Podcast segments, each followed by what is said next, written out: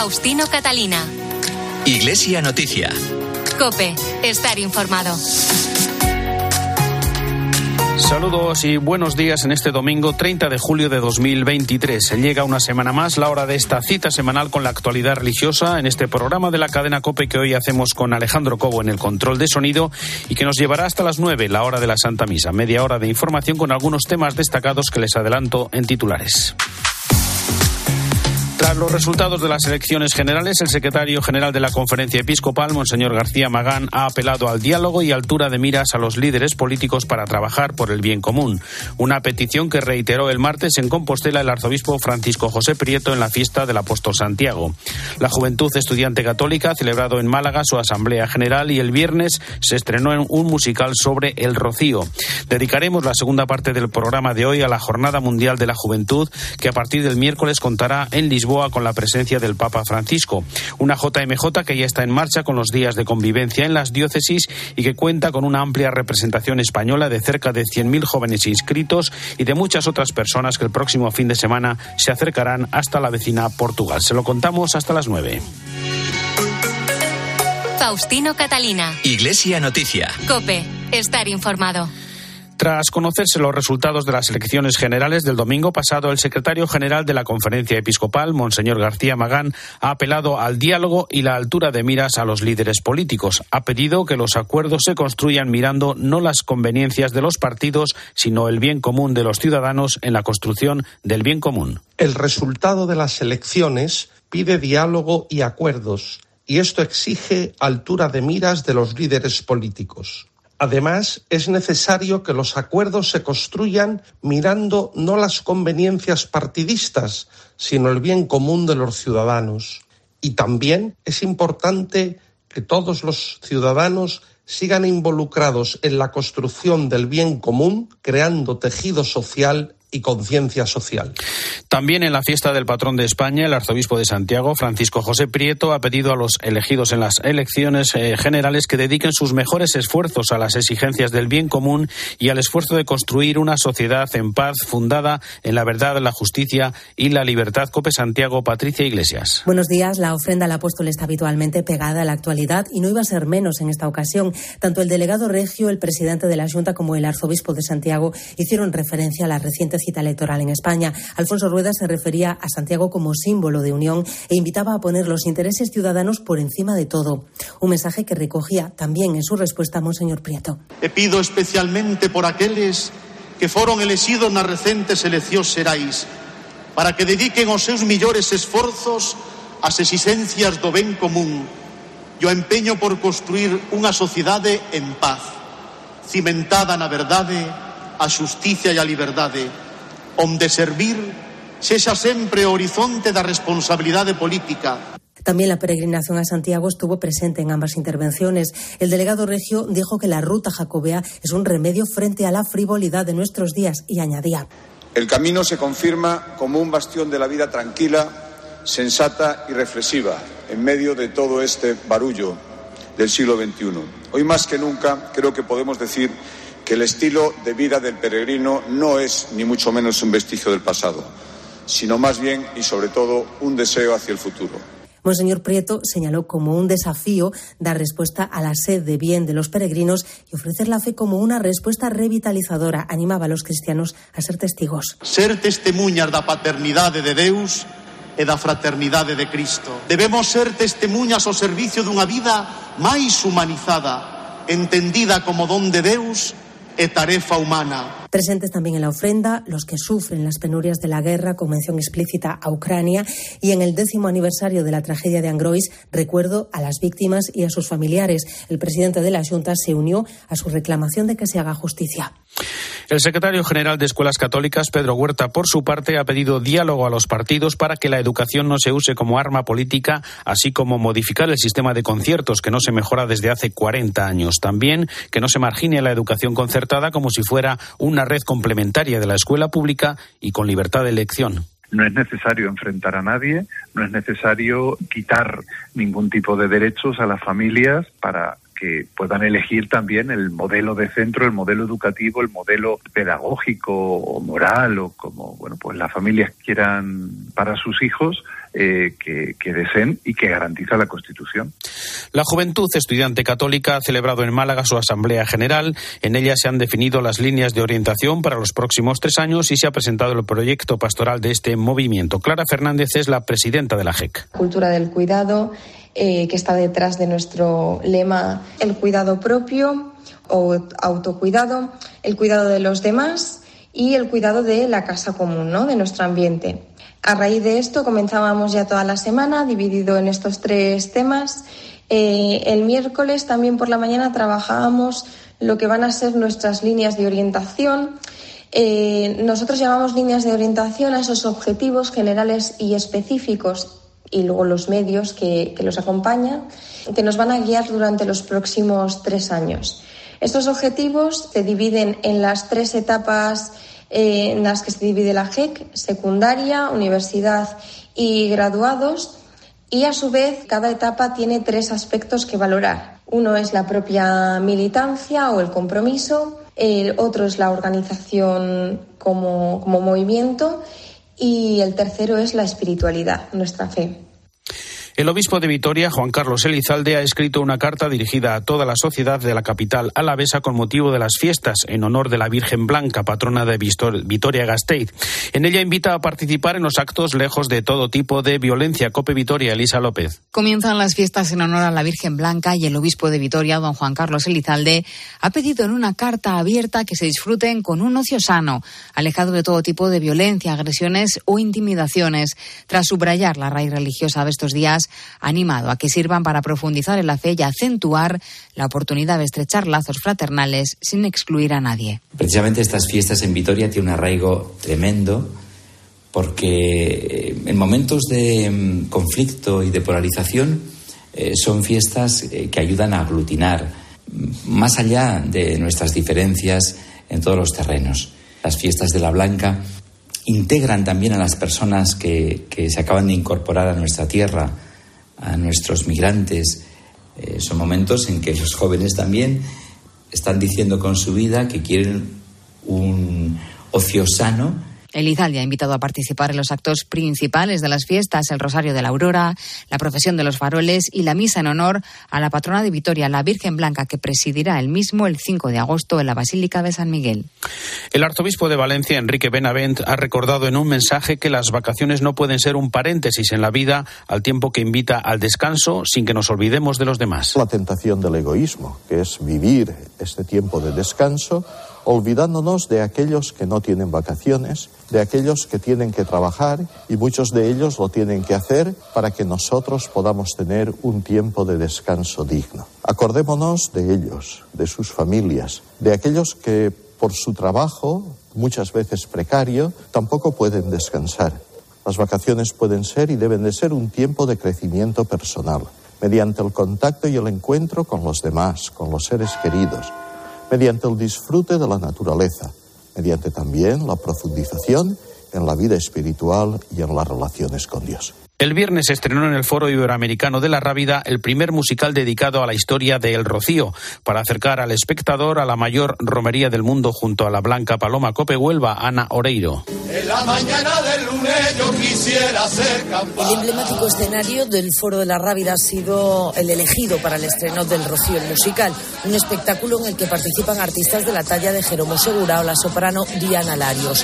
Al baile, Beatriz Figueras y Alberto Ruiz y la Escuela de Baile Rocío El presidente de la Hermandad Matriz, Santiago Padilla, nos hace un pequeño resumen de lo que vamos a encontrarnos. Pues sentimiento, emoción, devoción, eh, alegría, eh, las señas de identidad de nuestra cultura andaluza, de la cultura de, Huelva, eh, un recorrido por, la música, por, distintas maneras de, cantarle a la Virgen, en definitiva, pues todo este lenguaje que tanto nos gusta a los andaluces y a los onubenses, pero de una manera ordenada y contando pues una historia, una historia bonita. A la dirección de José Luis Carrillo se puede disfrutar de un repaso de todas las músicas que han hecho historia desde el año 33 hasta nuestros días, no solo sevillanas, y que acompañan a la devoción mariana.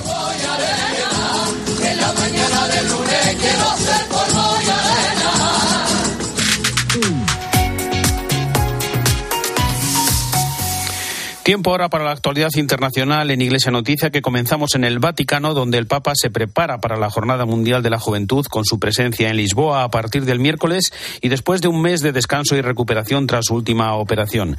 Precisamente ante la JMJ se ha presentado un nuevo episodio de Popecast en el que Francisco dialoga con un grupo de chicos y chicas que le cuentan sus historias y a los que escucha y anima corresponsal de COPE en Roma y el Vaticano, Eva Fernández. Buenos días. Muy buenos días, Faustino. Cuenta atrás para un viaje que va a poner a prueba la resistencia de Francisco tras su última operación, de la que está muy recuperado. El próximo miércoles, poco antes de las 10 de la mañana, el avión del Papa aterrizará en Lisboa.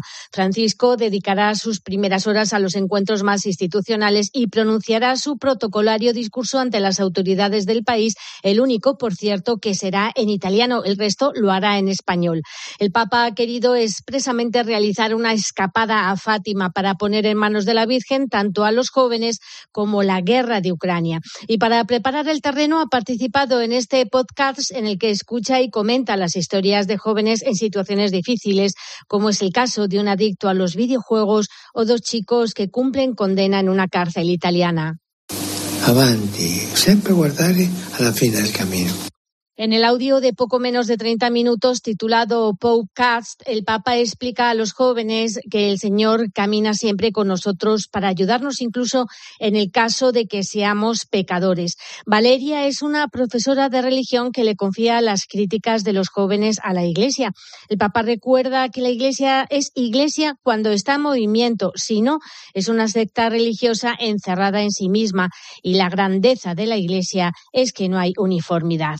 Volte nella Chiesa ci sono lotte di, di piccoli gruppi uno contro l'altro, ma la mattina del Pentecoste tutti parlavano diverso, ma tutti si capivano nell'unità, non c'erano le lotte. Le lotte sono arrivate dopo. Este es el segundo podcast papal que lanza el Vaticano. El primero lo publicó en marzo durante el décimo aniversario de su elección.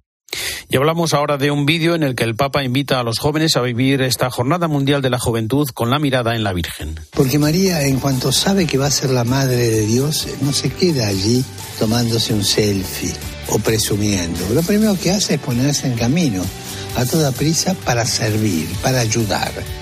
También ustedes tienen que aprender de ella, ponerse en camino para ayudar a los demás. Me gustaría ver en Lisboa una semilla del mundo del futuro un mundo donde el amor esté en el centro, donde nos podamos sentir hermanas y hermanos. Estamos en guerra, necesitamos otra cosa, un mundo que no tenga miedo a testimoniar el Evangelio, un mundo con alegría, porque los cristianos, si no tenemos alegría, no somos creíbles, no nos cree nadie. Y en Iglesia Noticia llega ahora el comentario desde Roma de Antonio Pelayo. Buenos días. Buenos días, Faustino. Ya estamos en la recta final que nos conducirá a Lisboa para participar en la Jornada Mundial de la Juventud. Todos los que vamos a participar en este encuentro estamos ultimando los preparativos espirituales, pero también materiales. El Papa no es una excepción a esta regla. Para Francisco, esta va a ser su cuarta jornada mundial después de las que presidió en Río de Janeiro, Cracovia y Panamá. El Papa se ha repuesto óptimamente de su reciente operación, pero tiene que acumular periodos de descanso para afrontar sin riesgos el desafío de cinco días que prometen ser para él agotadores. Los que seguimos de cerca su actividad hemos notado un ritmo más lento y reposado de lo habitual, como le han recomendado sus médicos y esta vez les ha obedecido. Lisboa ha sido una jornada muy bien preparada el COVID obligó a retrasar un año la celebración y esa pausa ha permitido a los jóvenes un tiempo propicio a la reflexión y al trabajo en grupos. Por lo que yo he podido observar, están muy motivados y centrados en el objetivo de la jornada, la evangelización de un mundo cada vez más secularizado e insensible a los valores religiosos. Desde Roma les ha hablado Antonio Pelayo. Gracias, Antonio. Mientras se inician las obras de cara al jubileo del 2025, la fiesta del apóstol eh, Santiago también se ha celebrado en Roma, en la iglesia de Santiago y Montserrat, con una misa presidida por el obispo Alejandro Arellano, decano del Tribunal de la Rota. Cuéntanos, Eva. Aunque en el mes de julio la comunidad española que reside en Roma está más reducida, nunca puede faltar la tradicional Eucaristía a la que acuden muchos miembros de comunidades religiosas, además del cuerpo diplomático y sacerdotes y decenas de laicos. La Iglesia Nacional Española de Santiago y Montserrat estaba abarrotada y el decano del Tribunal de la Rota, Alejandro Arellano, pronunció una homilía centrada en la apuesta de Santiago por hacer vida al Evangelio. San Pablo, por su parte, en la carta a los Corintios, nos recuerda que llevamos este tesoro, es decir, la fe apostólica, en vasijas de barro, imagen que expresa de manera perfecta la realidad de todo cristiano y hoy, en particular, la del apóstol Santiago. En la ceremonia participó también quien hasta hace dos semanas fuera precepto de la Congregación para la Doctrina de la Fe, el cardenal Luis Ladaria, y el obispo Aurelio García de Culto Divino. Además estuvo presente la embajadora española ante la Santa Sede Isabel Cela. Por cierto, que también esta semana se ha dado un importante paso adelante en las relaciones diplomáticas de la Santa Sede con Vietnam. A partir de ahora, la Santa Sede podrá tener un representante papal residente en el país. No se trata de un nuncio, pues Vietnam no nombrará un embajador ante el Vaticano, pero sí hará posible mantener un canal oficial de diálogo con el gobierno comunista para poder ayudar a los siete millones de católicos que hay en el país. Vietnam es el único país comunista que mantiene relaciones semioficiales con la Santa Sede. Por eso, cualquier progreso en sus relaciones puede considerarse un ensayo de lo que podría aplicarse también con suerte en un futuro en China. Francisco ha instituido la Fundación Bantuán, un organismo en el que se integran lo que hasta ahora eran las fundaciones Buen Samaritano y Justicia y Paz que han sido suprimidas. Por otra parte, la oficina del promotor del Tribunal Vaticano solicita pena de cárcel para el cardenal Becciu y el resto de implicados. Eva. Es la primera vez en la historia que un fiscal del Tribunal Civil del Vaticano solicita pena de cárcel contra un cardenal. Es lo que ha ocurrido tras numerosas sesiones de este juicio en el proceso por el uso de fondos reservados del Vaticano. La petición exacta es una condena a siete años y tres meses de cárcel por malversación. La sentencia está prevista para el 5 de diciembre. El fiscal también solicita que la condena incluya la prohibición de ejercer cargos públicos en la administración vaticana y un resarcimiento de 14 millones de euros por los daños provocados. El fiscal eh, mantiene que las decisiones del cardenal provocaron pérdidas a las arcas de la Secretaría de Estado de entre 130 y 180 millones de euros. De ellos, 55 millones eh, formaron parte de la inversión en la compra de un edificio en Londres. Se le reprocha también el haber registrado una conversación telefónica con el Papa. El cardenal sostiene su inocencia, asegurando que nunca se enriqueció ni él mismo ni sus familiares. También los abogados del cardenal acusan al fiscal de fabricar un relato mediáticamente fuerte, pero sin lógica alguna. Por otro lado, el fiscal del Vaticano ha solicitado penas de cárcel para los otros ocho acusados en el proceso. A finales de septiembre se retomarán las audiencias para que la defensa de los imputados conteste las acusaciones y el Tribunal Civil del Vaticano emitirá sentencia antes del 5 de diciembre. Faustino Catalina. Iglesia Noticia. Cope. Estar informado. Lisboa.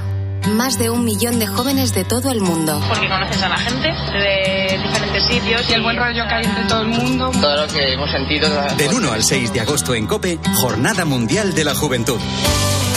Estamos en las calles, en todos los escenarios, acompañando al Papa Francisco y viviendo en directo los principales actos. A ustedes jóvenes, adelante. El Vía Crucis, la vigilia del sábado, la misa de clausura el domingo. Vive la JMJ con el despliegue de COPE en Lisboa. También en cope.es y en redes sociales. Faustino Catalina. Iglesia Noticia. COPE. Estar informado. Todos para escuchar nuestra voz, levantemos los brazos, hay prisa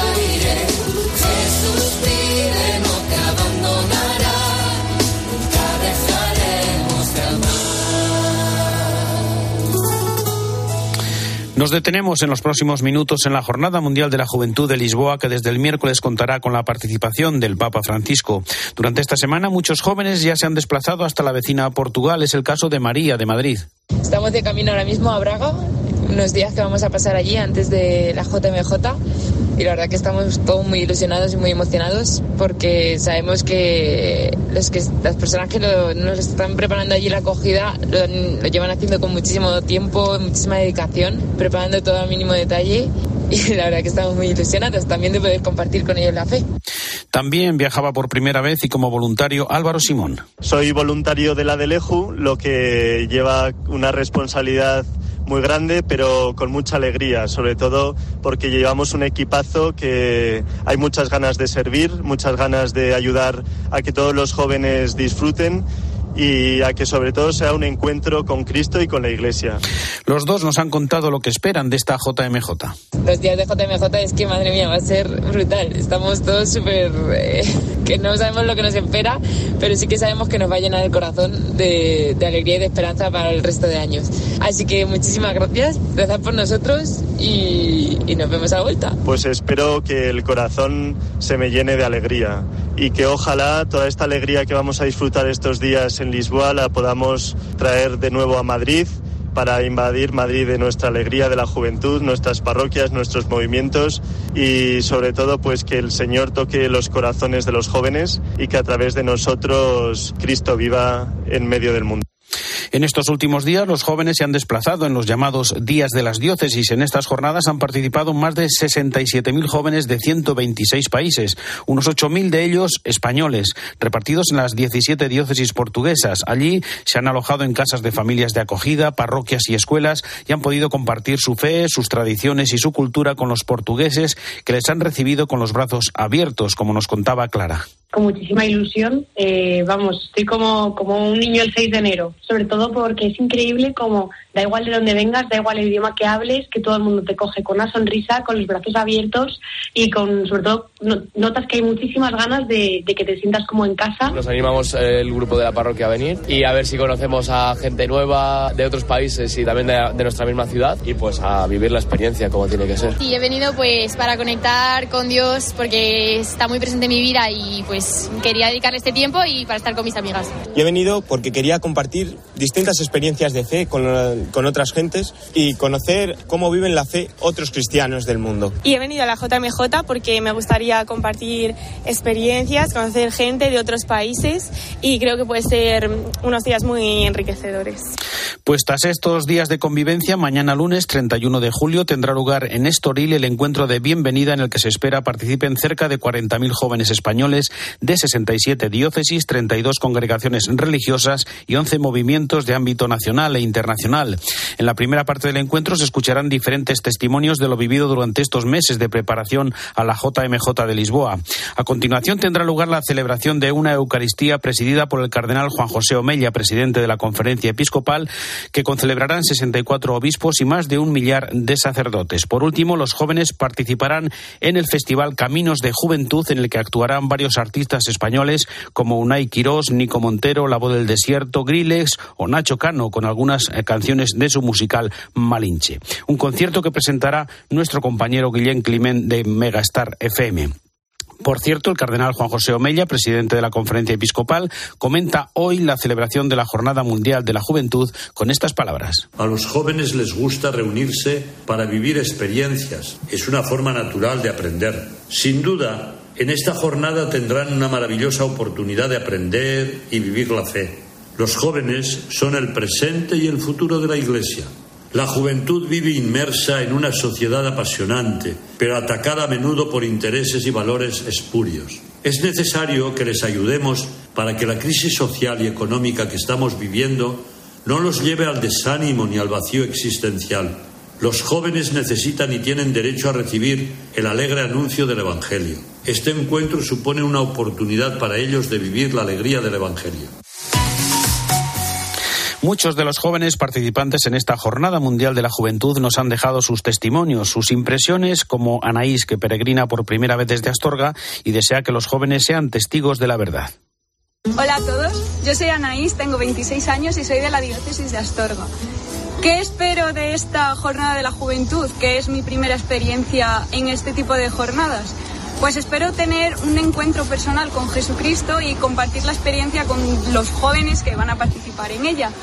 Uno de los deseos de mi corazón es que mm, los jóvenes que vamos a estar en esta jornada seamos testigos jóvenes de la verdad y que recéis por los frutos de esta jornada, al igual que nosotros vamos a rezar por todos nosotros. Un saludo muy grande y nos vemos en Lisboa.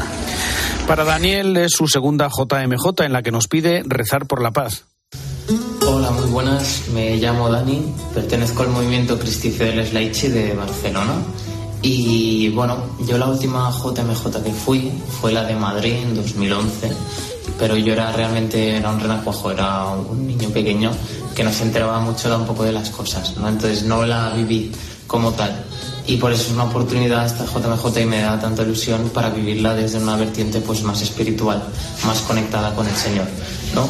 Y bueno, a todo esto yo en la JMJ pido por, por toda la paz eh, que se pueda dar justamente con el conflicto que hay entre Ucrania y Rusia, sobre todo, que ahora está muy presente, y pido por ello.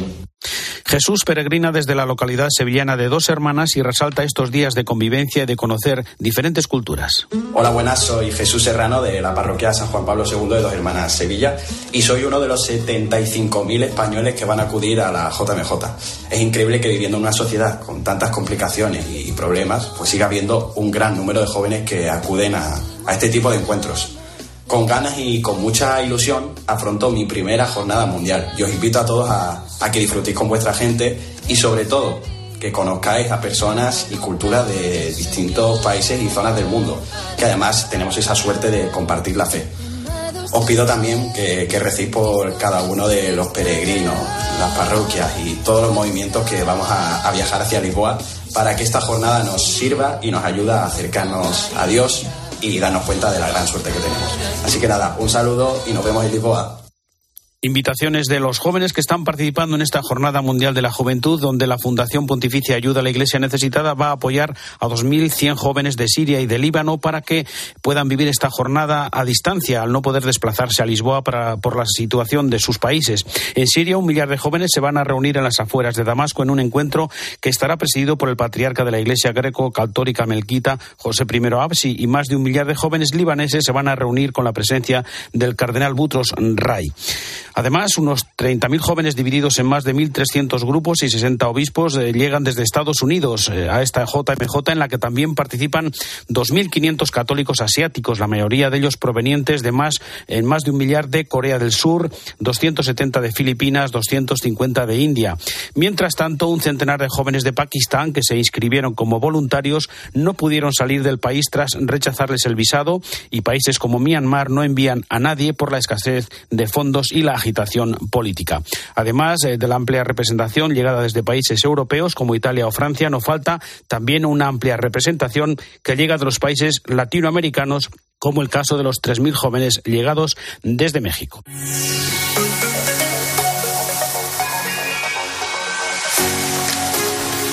No hay tiempo para más. Hasta aquí el informativo Iglesia Noticias, el programa 1838 en este domingo, 30 de julio de 2023. Volveremos dentro de siete días desde Lisboa. Un saludo de Faustino Catalina.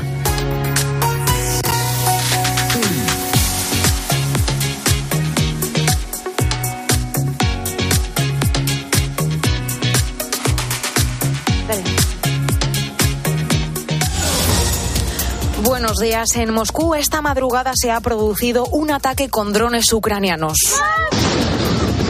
han impactado en dos edificios de la ciudad provocando una gran explosión. Son dos bloques de oficinas y por el momento no hay que lamentar fallecidos, pero se ha ordenado parar todo el tráfico aéreo en la capital rusa. Aquí en España las estimaciones de la DGT para este fin de semana intenso en las carreteras son de 9 millones de desplazamientos. Si vas a coger el coche debes saber que este domingo se esperan dificultades en los accesos a las zonas de playa por la mañana. Ya por la tarde, entre las 6 y las 11, se prevén atascos por la operación retorno. Y además, Carles Puigdemont pone precio al apoyo de Junts para facilitar la investidura de Pedro Sánchez. Solo contará con los votos de los independentistas si se alcanza un acuerdo sobre Cataluña, dice, sin presión y sin chantaje político. Así lo ha manifestado a través de un comunicado. Recordemos que tras el escaño que el PSOE ha perdido en Madrid y que ha ganado el Partido Popular por el voto en el extranjero, a Sánchez ya no le sirve la abstención de Junts para poder gobernar. Ahora te quedas con la Santa Misa.